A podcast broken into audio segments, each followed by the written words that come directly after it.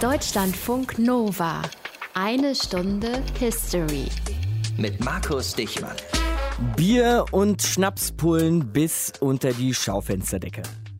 So sieht so ein Getränkemarkt bei mir um die Ecke aus. So sieht aber eigentlich jeder Getränkemarkt um die Ecke aus. Jeder Kiosk, jeder Späti und jedes Bütchen in ganz Deutschland. Wir haben auf jeden Fall ein ziemlich laxes Verhältnis zum Alkohol. Und mal in Zahlen heißt das, dass 96 Prozent der Bevölkerung Alkohol trinken, dass wir 136 Liter Alkohol pro Kopf pro Jahr trinken und mehrere Zehntausende Menschen jedes Jahr an Alkohol sterben. Das sind Zahlen vom BKA und der Deutschen Hauptstelle für Suchtfragen. Und wenn wir schon beim BKA sind, ein Viertel aller Gewalttaten werden unter Alkoholeinfluss verübt. Ich will euch Bier und Wein nicht malig machen, aber Alkohol ist schon ein gefährlicher Freund, auch gesundheitlich klar. Und daher wundert es eben auch nicht, dass schon mal jemand auf die Idee gekommen ist, Alkohol komplett zu verbieten. Zum Beispiel in den USA vor genau 100 Jahren. Und über Sinn und Unsinn dieses Unterfangs geht's heute hier in eine Stunde History. Aus den prallgefüllten Schatzkammern der Menschheitsgeschichte. Euer Deutschlandfunk Nova-Historiker Dr. Matthias von Helfeld. Von dir weiß ich, Matthias, dass du schon noch mal gelegentlich gerne ein Glas Rotwein trinkst. Ja, und auch Weißwein, aber jetzt bin ich nüchtern. Sehr gut. Heute geht es in erster Linie ja um die Prohibition, das Alkoholverbot in den USA zwischen 1920 und 1933. Aber Prohibition erstmal ganz allgemein formuliert, bezieht sich ja nicht nur auf Alkohol und auch nicht nur auf die USA. Ne? Es ist generell ein Verbot von Drogen eigentlich. Ja, und das gibt es auch anderswo. Also wir haben ja ein Beispiel aus vielen vor einiger Zeit über das erste deutsche Opiumgesetz gesprochen, mhm. das in Deutschland 1929 in Kraft trat. Es gibt bei uns das aktuelle Betäubungsmittelgesetz. Unser Medikamentenhandel ist eingeschränkt bzw. kontrolliert, damit eben kein Missbrauch entsteht. So, da gibt es natürlich auch eine Menge Motive, Menge Gründe, Menge Ideen dahinter, warum man das macht. Ne? Ja, da kann man ganz viele aufzählen. So ein paar habe ich mal rausgegriffen. Ein Motiv ist natürlich ein wirtschaftliches. Man sagt, die Pharmaindustrie, das sind die großen Lobby Lobbyisten. Da muss man so ein bisschen gucken, dass das eingeschränkt wird. Also schränken wir das da ein. Dann gibt es religiöse Motive, die sagen, Trinken ist nicht gottgefällig. Dann gibt es politische Motive, die sagen, Alkoholmissbrauch beispielsweise mindert die Leistungsfähigkeit der Arbeiter. Das war zum Beispiel in Russland so zur Ära Gorbatschow, Ende der 80er Jahre. Und dann gibt es natürlich gesundheitspolitische Argumente, die sagen, Tabak, Alkohol, Drogen sowieso zerstören Gesundheit und verursachen eben auch enorme Kosten. Dann kommen wir jetzt mal speziell zum Alkohol, zur Alkoholprohibition die gab es ja auch in anderen Ländern. Ne? Jawohl, sie gab es und sie gibt es. Äh, nahezu zeitgleich gab es Alkoholprohibition, zum Beispiel in Norwegen und in Finnland. Zuvor war diese Prohibition schon in Teilen Kanadas verkündet worden. Russland und Island hatten sie ebenfalls und in einigen Landesteilen Indiens gab es solche Verbote seit 1937. Und darüber hinaus gibt es eben auch Einschränkungen. Alkoholverbot beispielsweise in der Öffentlichkeit. Mhm. In London darfst du heute auch kein Bier auf der Straße trinken, kein Alkohol unter 18 oder 21 Jahren, kein Alkohol nach bestimmten Uhrzeiten und eben auch Einschränkungen durch Schankkonzessionen. Jetzt gibt es aber natürlich auch Leute, die aus diversen Gründen auch ohne Verbot auf Alkohol verzichten. Und es gibt oder gab sogar eine regelrechte Enthaltsamkeitsbewegung, zum Beispiel eben in den USA Anfang des 20. Jahrhunderts. Welche Rolle spielten die bei der Prohibition? Naja, also man wird vermutlich nicht sagen können, die waren es jetzt, aber mhm. sie haben sicherlich einen Teil dazu beigetragen. Die erste Abstinenzbewegung, die gab es wohl in Irland im ersten Drittel des 19. Jahrhunderts. Und das ist wichtig, mhm. weil wir kommen gleich auf die USA zurück. Dann breitete sich das von Irland nach England und nach Skandinavien Skandinavien aus. Dort haben wir heute die Folgen immer noch zu sehen. Es gab Anhänger, die sagen, die Heilung von Alkoholkranken, die Heilung von mangelnder Tugendhaftigkeit ist sozusagen der Ausweg aus dem irdischen Elend. Es wurden moralische Reformen gefordert, eine höhere Sittlichkeit durch Enthaltsamkeit gefordert. Und jetzt kommt der Link zu Amerika. Aha. Viele Iren wanderten in die USA ein bzw. aus, je nachdem, Stimmt, von wo ja. man guckt. Mitte des 19. Jahrhunderts nämlich hat es eine große Hungerskatastrophe in Irland gegeben. 1,5 Millionen Menschen wanderten aus, notgedrungen, viele von ihnen in die Vereinigten Staaten. Und auch heute gibt es noch eine sehr, sehr große irische Community oder die Community der irischstämmigen in den USA. Und sie brachten eben ihre religiösen Vorstellungen mit und damit eben auch die Abstinenzbewegung. Und diese Abstinenzbewegung gewinnt jetzt in den USA immer mehr und mehr Einfluss, eben auch auf die Politik. Das ist bis zur Prohibition ja, Jawohl. in den 1920er Jahren kommt. Jawohl, und das ist nicht nur in den USA so, auch in anderen Ländern setzt sich eben die Erkenntnis durch, dass abstinentes Leben möglicherweise tatsächlich gesünder ist. Es gab öffentliche Debatten über Trinkgewohnheiten und über Folgen des Alkoholkonsums. Mitte des 19. Jahrhunderts gründete sich die Prohibition Party, eine Anti-Saloon League und die Folge dieser Gründungen waren eben lokale Prohibitionen in den Vereinigten Staaten schon seit 1890 mhm. etwa.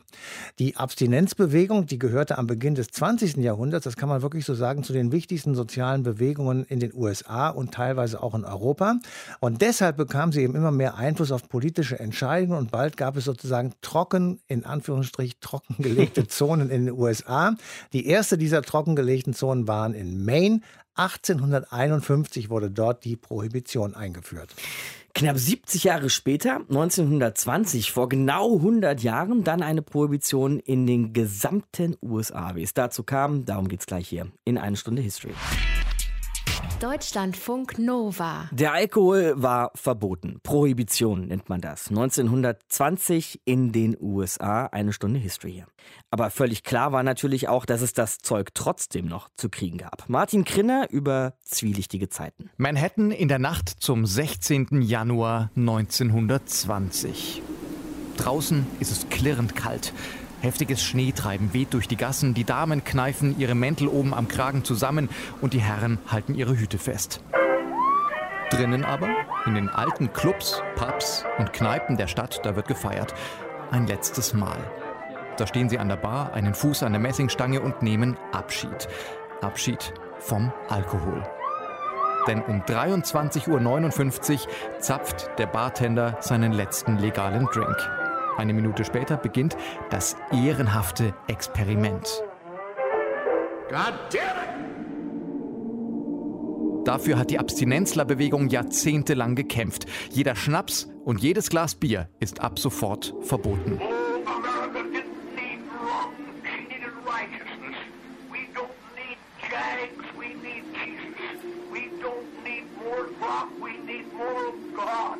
Bibeltreue Massenprediger wie der Reverend Billy Sunday sind davor durch die Städte des Mittleren Westens gezogen, um gegen den Dämon Rum zu wettern. Ihre glühendsten Anhängerinnen, die Damen von der Temperance Union, sind zwar sehr christlich, hätten aber sogar Jesus ein zweites Mal ans Kreuz genagelt, wenn er vor ihren Augen Wasser zu Wein verwandelt hätte. Und die Herren von der Anti-Saloon-Liga haben den uramerikanischen Trinkhallen einen lebenslangen Kampf geschworen. I'll fight the saloon from Hawaii to Hoboken. I'll kick it as long as I have a foot. I'll punch it as long as I have a fist. I'll bite it as long as I have a tooth. And when I'm old and fistless and footless and toothless, I'll gum it till I go home to heaven and it goes home, my friend, to hell. Tja, Amerika ist wütend. Zumindest ein großer Teil davon. Und dieser Teil verspricht jetzt sich und dem ganzen Land das Paradies auf Erden, wenn der Alkohol erstmal verboten ist. Das Land sollte gesunden, körperlich und moralisch. Die Armenhäuser würden verschwinden, weil die Leute wieder arbeiten, statt zu saufen. Kriminalität und Gewalt gehören der Vergangenheit an, weil die Leute sich wieder besser im Griff haben. Die Gefängnisse kann man abreißen und Korruption ist nur noch eine schlimme Erinnerung. Dass diese Rechnung aber nicht ganz so einfach aufgeht, das wird erst nach einer Weile klar. Drinking was not nearly as extensive it is in colleges today. Nowhere near. Erinnert sich Ken Foster, der an der Uni Maine studiert, als die Prohibition an ihrem Höhepunkt ist. Aber See, prohibition never prohibited drinking. It prohibited legal drinking. Ja, und was das illegale Trinken angeht, da werden die Amerikaner jetzt erfinderisch. Oben in Kanada, da darf Schnaps ja weiterhin gebraut werden. Und von dort kommt er hektoliterweise ins Land. Geschmuggelt in Kartoffelsäcken, im Bauch von geschlachteten Schweinen oder in Autos, die einen Tank fürs Benzin und einen für den Bourbon haben. Andere bauen heimliche Brauereien tief in den Wäldern. Und um die Polizei auszutricksen, nageln sie sich Kuhhufe von unten an ihre Schuhsohlen. Wenn Sie sich damit auf den Weg in den Wald machen, dann sieht es für einen Fährtenleser so aus, als ob hier nur eine Rinderherde unterwegs gewesen war. Und Ken Foster und seine Kommilitonen an der Uni Maine besorgen sich rohen Alkohol, der eigentlich dafür gedacht ist, Wunden zu desinfizieren, und setzen ihn mit Schalen von Orangen, Zitronen und Grapefruits auf. Und nach 24 Stunden haben sie einen Drink, der Tigerpisse heißt. When you got through, you had a drink that we called tiger's piss because it looked just like it. Naja, und so ähnlich schmeckt er dann wohl auch. Nach Jahren der Prohibition wird also klar, die Abstinenzler haben ihr Ziel auf ganzer Linie verpasst. Der Alkoholkonsum fällt nicht, im Gegenteil, er steigt sogar gefährlich an. Allein in New York gibt es Ende der 1920er Jahre über 30.000 Speakeasies, also Flüsterkneipen. Das sind doppelt so viele, wie es vor der Prohibition an normalen Kneipen gegeben hat. Und während die Abstinenzler versprachen, Gewalt und Kriminalität zu verdrängen, bringt die Prohibition sogar noch mehr Leute in die Gefängnisse, denn beliefert werden diese Flüsterkneipen von einer immer weiter wachsenden Mafia.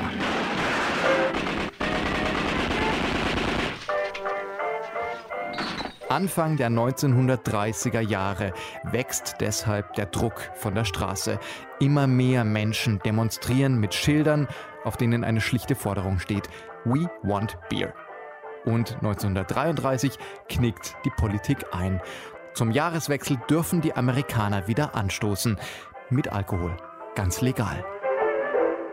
Martin Krinner über den Beginn und auch über das Ende der Prohibition in den USA. Eine Stunde History.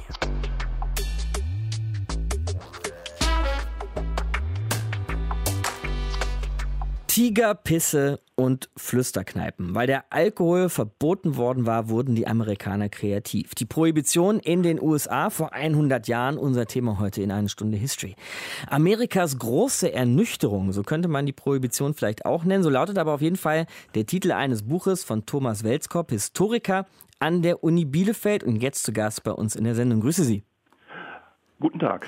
Fangen wir nochmal an mit Sinn und Zweck des Ganzen, Herr Welskop. Warum wurde der Alkohol in den USA der 1920er Jahre unter Strafe gestellt?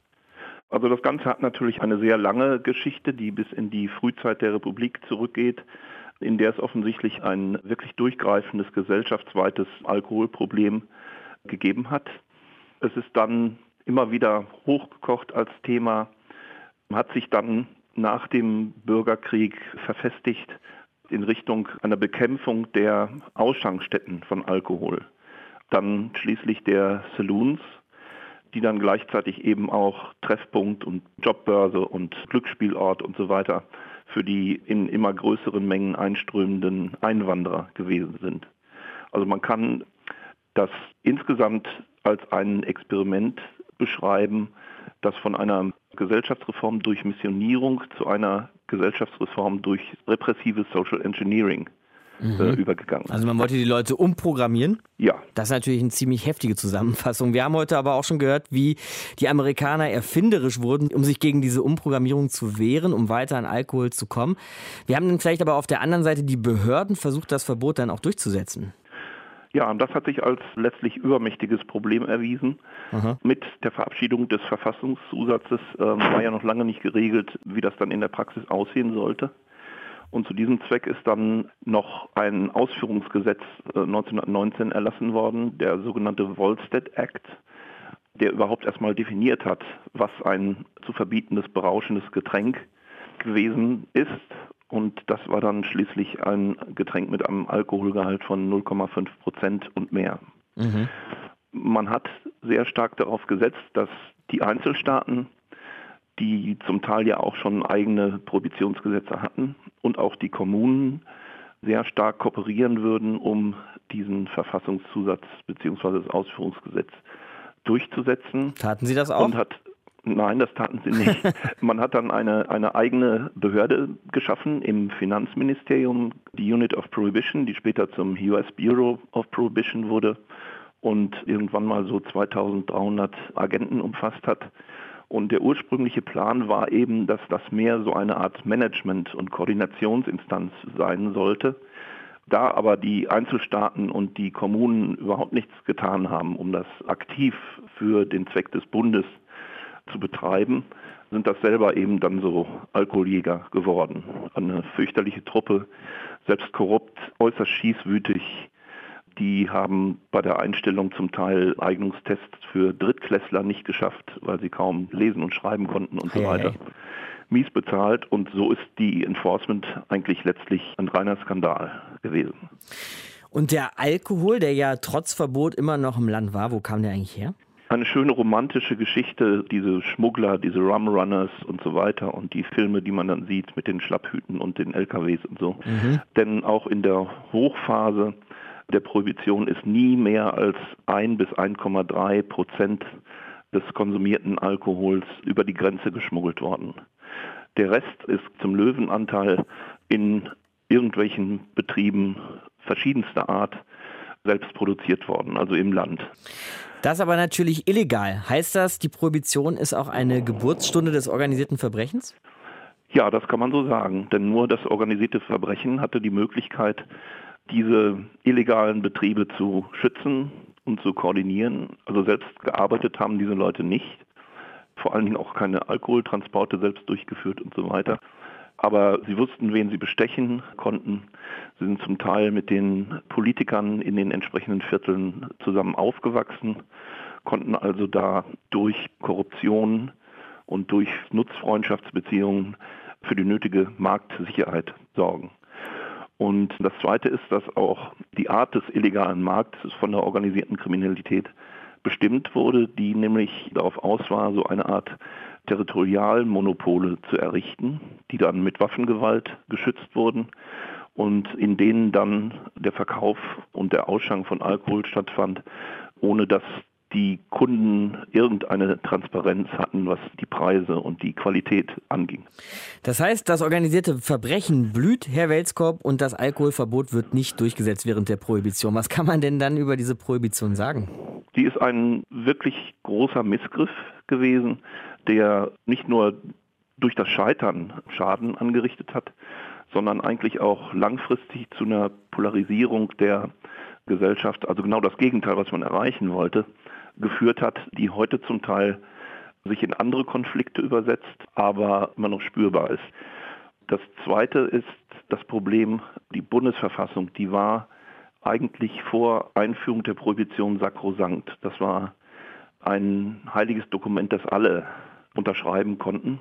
Das ist eben durch diese einseitige Parteinahme ins Wanken geraten. Seitdem ist die Verfassung umstrittener geworden. Was man eben auch heute sehen kann, dass ein Verstoß gegen die Verfassung noch lange kein Amtsenthebungsverfahren offenbar rechtfertigt.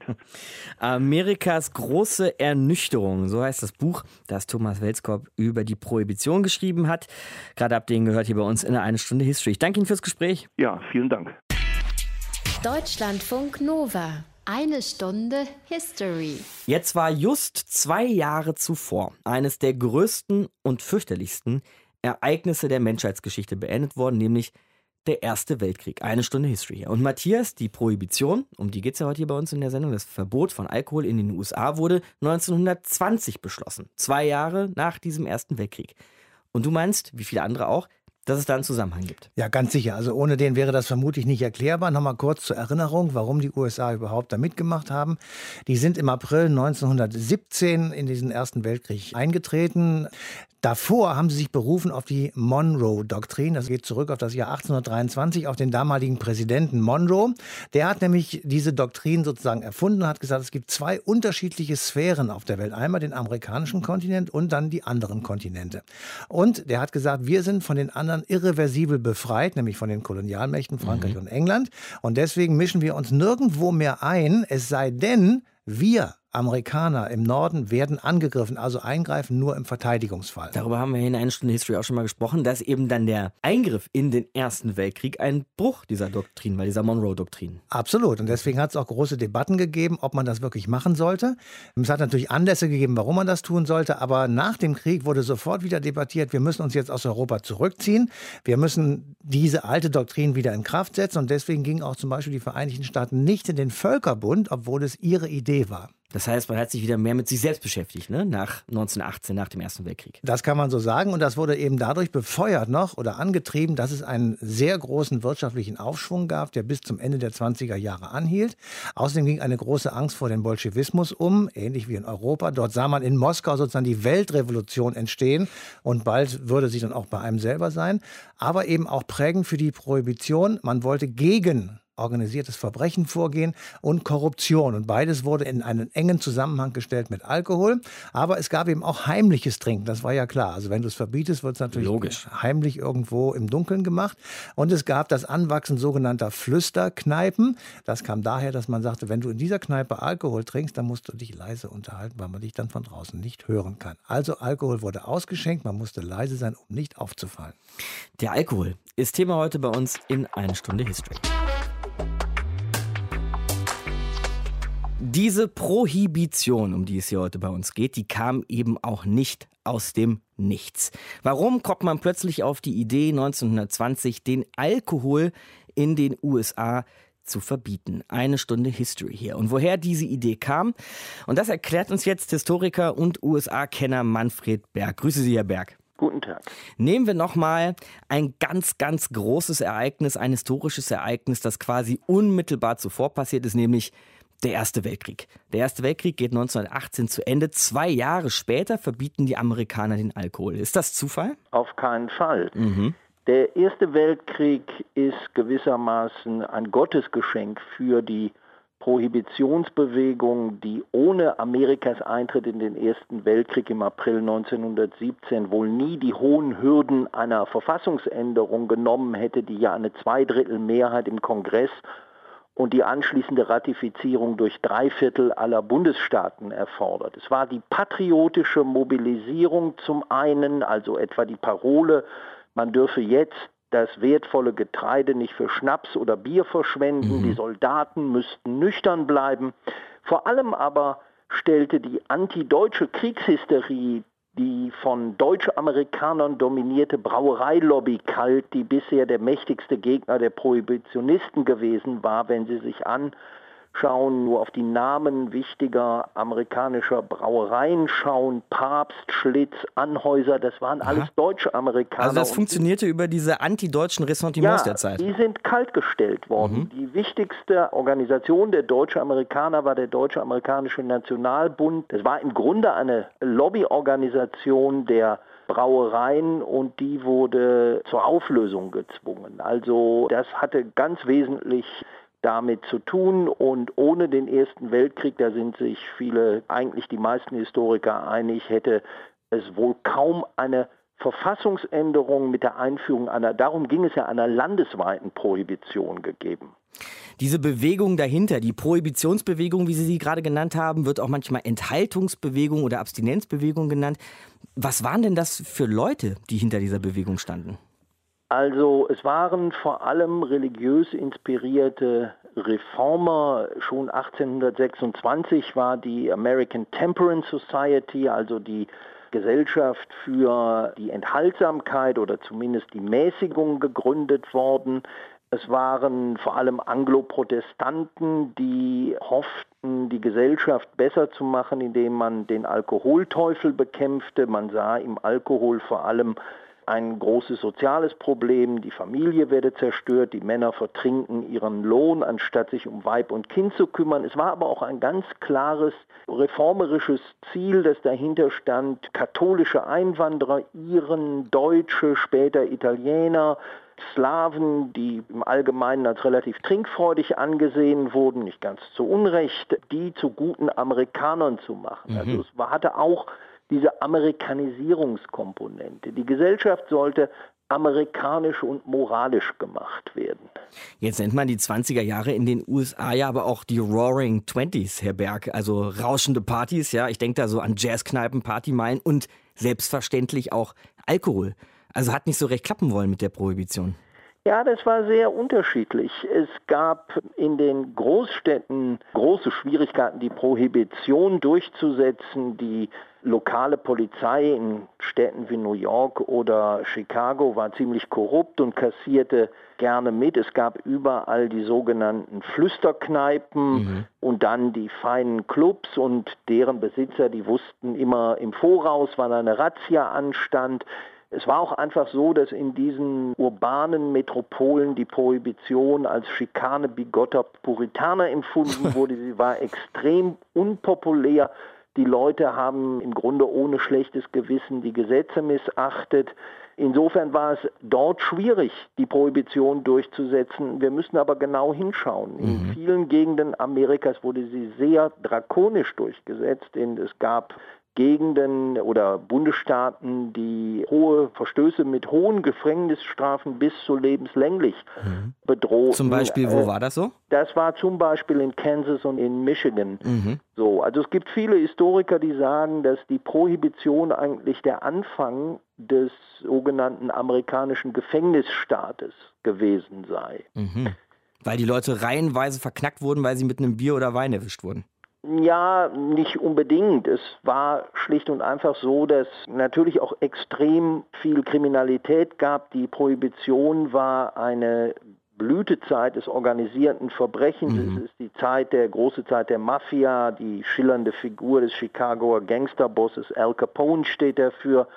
Bis heute, also die Vorstellung, dass die Prohibition die amerikanische Gesellschaft besser machen würde, erwies sich gerade vor diesem Hintergrund natürlich als absurd. Es war die Zeit, als Gangsterbosse und zwielichtige Geschäftsleute enorme Profite machten, mit denen sie dann Politiker und Polizei schmierten. Also die Korruption und auch die Gewaltkriminalität äh, waren große Probleme. Die Mordrate verdoppelte sich vor allem in amerikanischen Großstädten.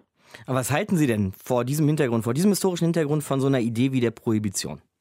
Die Prohibition ist grandios gescheitert. Das äh, ist, okay. wird man so deutlich sagen müssen. Die Amerikaner waren Ende der 20er, Anfang der 30er Jahre vor allem dann vor dem Hintergrund der Weltwirtschaftskrise schlicht und einfach entnervt und als es dann 1932 bei den Wahlen einen großen Erfolg der Demokraten gab, die zuvor versprochen hatten, die Prohibition abzuschaffen, da wurde sehr schnell ein neues Amendment, also eine neue Verfassungsänderung auf den Weg gebracht und die ist dann bis Ende 1933 im Eilverfahren durch den Ratifizierungsweg gegangen. Am Ende wollten die Amerikaner von der Prohibition nicht mehr viel wissen. Manfred Berg, Historiker in Eine Stunde History. Herr Berg, vielen Dank für das Gespräch. Bitte sehr. Deutschlandfunk Nova. Eine Stunde History. Gleich verboten wird er nicht, der Alkohol, wie in der Prohibition der 20er Jahre in den USA. Eine Stunde History. Verboten wird er nicht, nee, aber es wird jedenfalls schwer gemacht, an ihn ranzukommen. Und zwar in einigen skandinavischen Staaten. Und daher sprechen wir jetzt nochmal mit unserem Korrespondenten Carsten Schmiester in Stockholm. Grüß dich, Carsten. Hallo, grüß dich auch. Denn eins ist klar, er ist auf jeden Fall schon mal sauteuer, ne? Der Alkohol in skandinavischen Ländern. Das kann man sagen, ja. Ich habe jetzt keine Prozentzahlen gefühlt. Hängt so ein bisschen vom Alkoholgehalt ab. Also wenn es nicht ganz so starkes Zeug ist, Wein, Bier, dann geht es. Da sind wir vielleicht bei 10, 20 Prozent. Aber sobald man über 20 Prozent Alkohol geht, dann langen alle Staaten eigentlich ordentlich hin und da wird das richtig zum Luxusgut, ja. Mhm. Und ansonsten wird mit Alkohol ohnehin recht restriktiv umgegangen, ne? Absolut. Dänemark ist so ein bisschen eine Ausnahme. Da kann man tatsächlich im Supermarkt alles kriegen, aber ansonsten gibt es in Norwegen, in Schweden und in Finnland staatlich organisierten Monopolhandel. Die Namen, die Läden haben verschiedene Namen, also Wien Monopolet in Norwegen. Bei uns hier in Schweden heißt es Systembolaget, Alko in Finnland. Die Idee ist aber überall dieselbe. Alles, was über dreieinhalb Prozent Alkoholgehalt hat, wird nur dort verkauft auch relativ teuer nach diesem selben Prinzip. Je mehr Alkohol drin ist, desto mehr Geld wird auch verlangt. Wir haben ja heute gelernt, die Prohibition in den 20er Jahren in den USA, die sollte die Amerikaner, ich fasse es mal kurz zusammen, irgendwie rechtschaffender machen. Nicht so viel saufen, nicht so viel dem Alkohol frönen, ja, sondern bessere Amerikaner sein.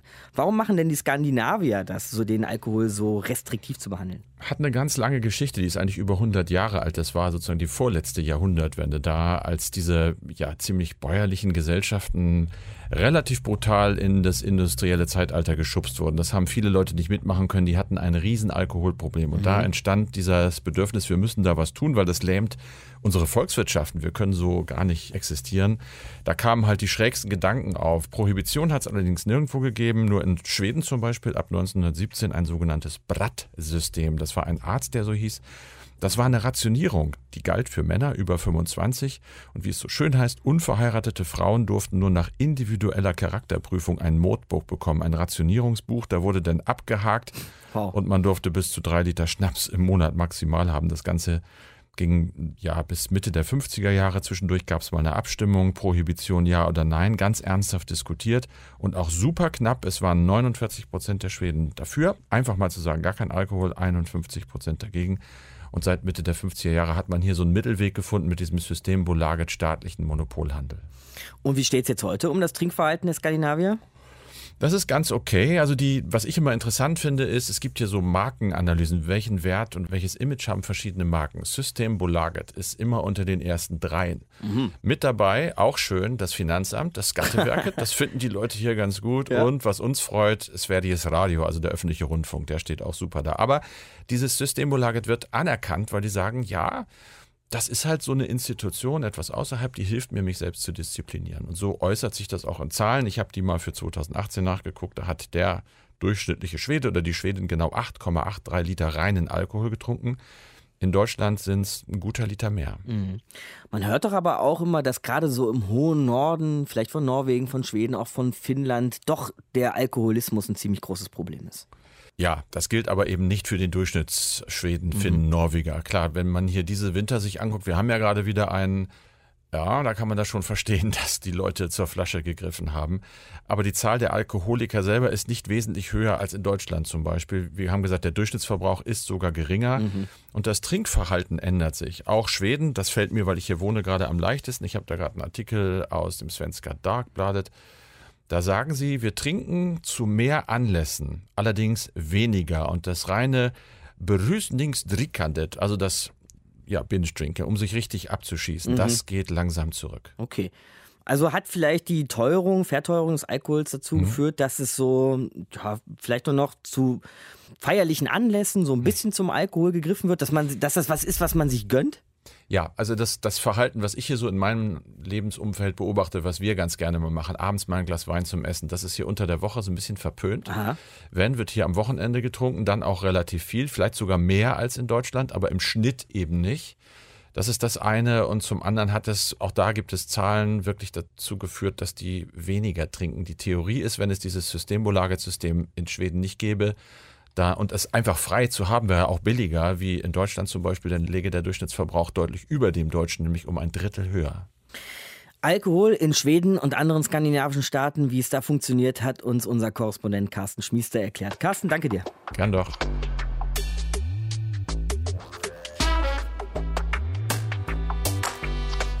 Es gab eine ganze Menge ungewollte Nebeneffekte und das eigentliche Ziel wurde auch nicht wirklich erreicht. Die Prohibition, das Alkoholverbot 1920 in den USA war unser Thema heute in eine Stunde History. Und wir haben ja eben, Matthias, auch schon mal nach Skandinavien rüber geschielt, wie die das so handeln. In Deutschland, um jetzt mal auf uns zu gucken, ist Alkohol eigentlich überall erhältlich, ja selbst an der Tankstelle.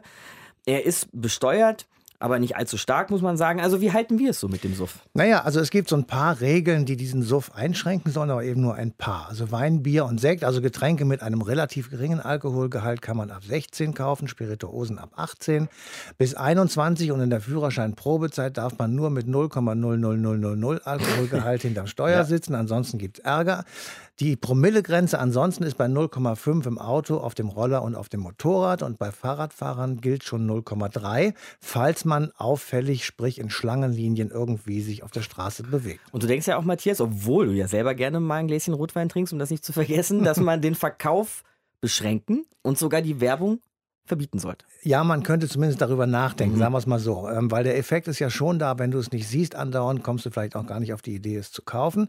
Und ich frage mich auch, ob es wirklich an jeder Tankstelle so sein muss, dass man dort ein reichhaltiges Angebot von Schnäpsen und Weinen angeboten bekommt.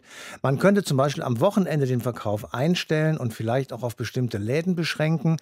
Wichtig ist mir jedenfalls dabei, dass man Kinder und Jugendliche davor schützt, ähm, solche Dinge zu kaufen und dann auch zu konsumieren. Ansonsten allerdings muss ich schon sagen, dass Verbote tatsächlich nicht helfen. Zum Beispiel das Christentum zu verbieten, das hat auch nicht geholfen. Christen sogar zu verfolgen, das haben die Römer ja so gehandelt. Harter Bruch, denn das war es für diese Woche in einer Stunde History. Danke dir, Matthias. Bis das Christentum schließlich doch Staatsreligion wurde, wie das funktioniert hat und was das eigentlich ist, eine Staatsreligion, darum geht es das nächste Mal in eine Stunde History. Markus Dichmann, mein Name. Macht's gut. Deutschlandfunk Nova.